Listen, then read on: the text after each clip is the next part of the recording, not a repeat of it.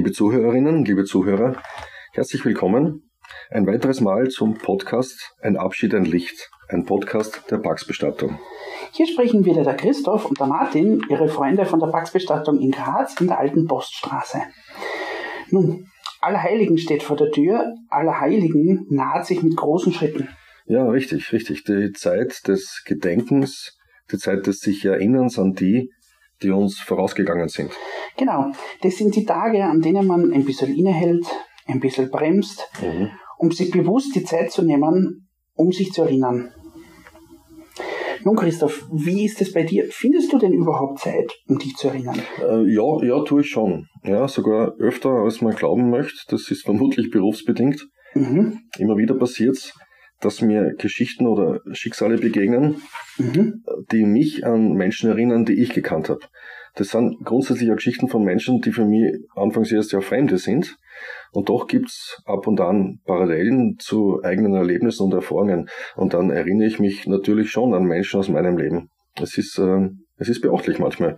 Mhm. Man stellt dann sowas wie einen Bezug her, dann steht auch schon mal ein bisschen Vertrautheit hin und wieder, wenn ich Dinge von Angehörigen erzählt bekomme, die eigentlich Leute sind, die ich zuvor noch nicht gesehen habe. Mhm. Magst du mir mal ein Beispiel geben? Ja, ähm, da gibt's ein, ein Grab am Zentralfriedhof in Graz, ein Grab, das für mich mittlerweile eigentlich speziell geworden ist.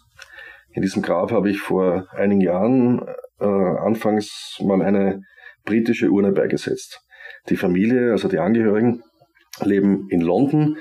Die Verstorbene, das war eine alte Dame, die war aber gebürtige Grazerin und die hat den Wunsch gehabt, in Heimaterde beigesetzt zu werden. Na gut, haben wir organisiert, haben wir gemacht. Und dann geht er Jahr ins Land und auf einmal läutet mein Telefon und ich heb ab und irgendeiner sagt, are you still around? Und ich sag, ja, bin ich, what's up?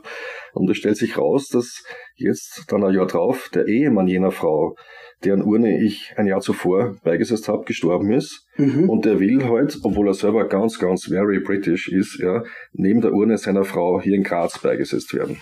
Gut, gesagt, getan. Beigesetzt. Ein weiteres Jahr vergeht, ja, mein Telefon leitet wieder nach einem Jahr und wieder sagt einer, are you still around? und ich denke mir, die oh die, es ist schon wieder jemand gestorben in der Familie in England, bitte hört's auf, macht's keine Tradition draus, das muss ja nicht sein. Und es stellt sich dann allerdings zum Glück heraus, dass diesmal nicht das Schlimmste passiert ist, dass sich aber der Sterbetag vom Grandpa jährt. Und weil die Familie wegen Covid nicht nach Graz fliegen kann, fragen sie halt, ah, would you mind putting a flower and a candle on our parents' grave? Na, na, no, na, sagst du auch nicht, na, mach ich, klar, no big deal.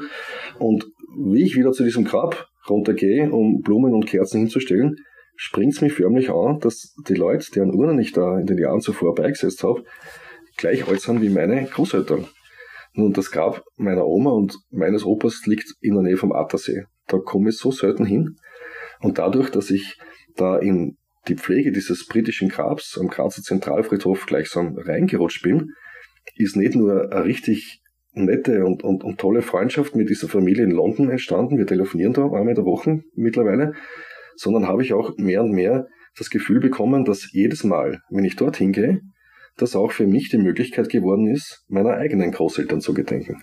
Naja, und jetzt nehme ich halt, wenn ich auf das Grab gehe, nicht nur zwei Kerzen mit, sondern vier. Eine für die Dame aus, Groß, aus Großbritannien, eine für den Mann aus Großbritannien, eine für meine Oma und eine Kerzen für meinen Opa. Und das fühlt sich ganz gut an. Oh ja, also das kann ich verstehen. Und richtig schön zum Sehen, wie da durch den Tod von Menschen, die man eigentlich gar nicht gekannt hat, oft, ja. oft auch was äh, ganz, ganz Neues entsteht. Ja, ja. So eine Freundschaft zum Beispiel. Ja, ja, das ist schon bemerkenswert. Ja, das, mir kommt vor, das geht manches Mal so in die Richtung, der eine muss gehen, der andere kommt dafür daher. Das ist schon beachtlich, wie solche äh, Begegnungen sich entwickeln. Mhm. Ja, ähm, du Christoph, aber mal ganz was anderes noch. Okay, was denn? Ja, was hat's denn mit dem uralten, rostigen Radl auf sich? meine, meine Güte. ja, mit dem du neulich zum Friedhof gefahren bist. Oh, meine, meine Güte, das hast sogar du gesehen, Martin, oder? Ja, natürlich, die roten Reifen, ja, klar. Okay. Nein, okay, gut, äh, das, das ist das Waffenradl von meinem Opa. Das ist halt auch so eine Erinnerungssache.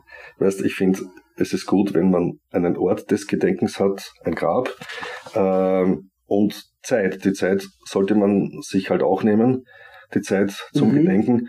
Und was jetzt dieses Waffenradl angeht, also ich fahre nicht sehr oft damit, aber wenn ich es tue, dann denke ich unweigerlich an den Vorbesitzer, an meinen Opa. Und das mhm. gefällt mir.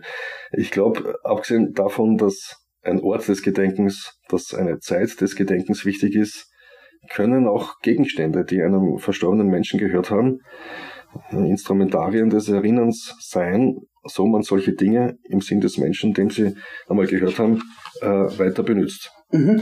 Und das mit dem Waffenradl von deinem Opa, das funktioniert wirklich? ja, ja, also ich glaube, im Opa gefällt das. Ja, aber ich habe ich hab seither noch nie einen Patschen damit gehabt, also ich gehe davon aus, dass es funktioniert. also das ist echt ein guter Gedanke, dass es deinem Opa gefällt, wenn du auf seinem Radl unterwegs bist. Ja, ich hoffe, es gefällt ihm. Ja, weil da lebt der Verstorbene schon ein bisschen weiter. Ja. Wenn, wenn du in sein Vorradl äh, fährst oder wenn, wenn seine Uhr getragen wird oder auch wenn seine Lieblingsmusik aufgelegt wird. Ja, das sehe ich auch so. Ja, es ist ein schöner Akt, glaube ich. Mhm. Du, äh, Martin, ja, gedenken und sich erinnern an, an unsere Verstorbenen. Äh, Ort und Zeit des Gedenkens, Martin. Fällt da was dazu ein? Ja, natürlich. Und zwar, ich möchte unsere Hörerinnen und Hörer äh, gern auf den Gedenkgottesdienst in der Stadtpfarrkirche in der Katzer Herrengasse aufmerksam machen. Ja, genau. Mhm. So dieser Gedenkgottesdienst, der findet am Samstag, dem 22. Oktober um 18 Uhr statt. Ja. Und das ist eine schöne Gelegenheit, um sich bewusst zu machen und sich zu erinnern und äh, Abschied nehmen zu können. Ja, genau. Ja, genauso wie die Gedenkfeier am 1. November um 17 Uhr im Zeremonium in Karlsdorf mhm. am Mühlgangweg 45. Mhm. Ja, liebe Leute, äh, auch dort im Zeremonium in Karlsdorf am 1. November, auch dort finden Sie ein schönes Ambiente, um sich an Ihre lieben Verstorbenen zu erinnern. Nutzen Sie das. Gehen Sie hin, zünden Sie ein Kerzerl an. Mhm. Wir denken, das ist gut für alle. Für Ihre Verstorbenen und vielleicht auch für Sie. Ja. Nun, soweit so gut, Martin. Ich glaube, für heute ist mehr als genug gesagt. Richtig. Deswegen, liebe Freunde, gehaben Sie sich wohl, lebensbewusst, lebensintensiv. Ja, und nehmen Sie sich ab und an ein, zwei Minuten zum Gedenken. Ja, liebe Hörerinnen und Hörer, wenn Sie Fragen haben, wenn Sie mehr Bestatterthemen besprochen haben möchten, rufen Sie uns an oder kommen Sie doch einfach gleich einmal direkt bei uns vorbei. Zum Beispiel am Tag der offenen Tür hier bei uns in der Parksbestattung in der alten Poststraße 371 in Graz. Mhm. Und zwar am 1. November zwischen 10 und 16 Uhr. Mhm. Das würde uns wirklich sehr, sehr freuen. Bis dorthin, herzlichen Dank für Ihr Interesse. Auf Wiederhören und vielleicht ein Auf Wiedersehen am 1. November beim Tag der offenen Tür. Danke, pfiat euch. Vielen Dank, pfiat euch.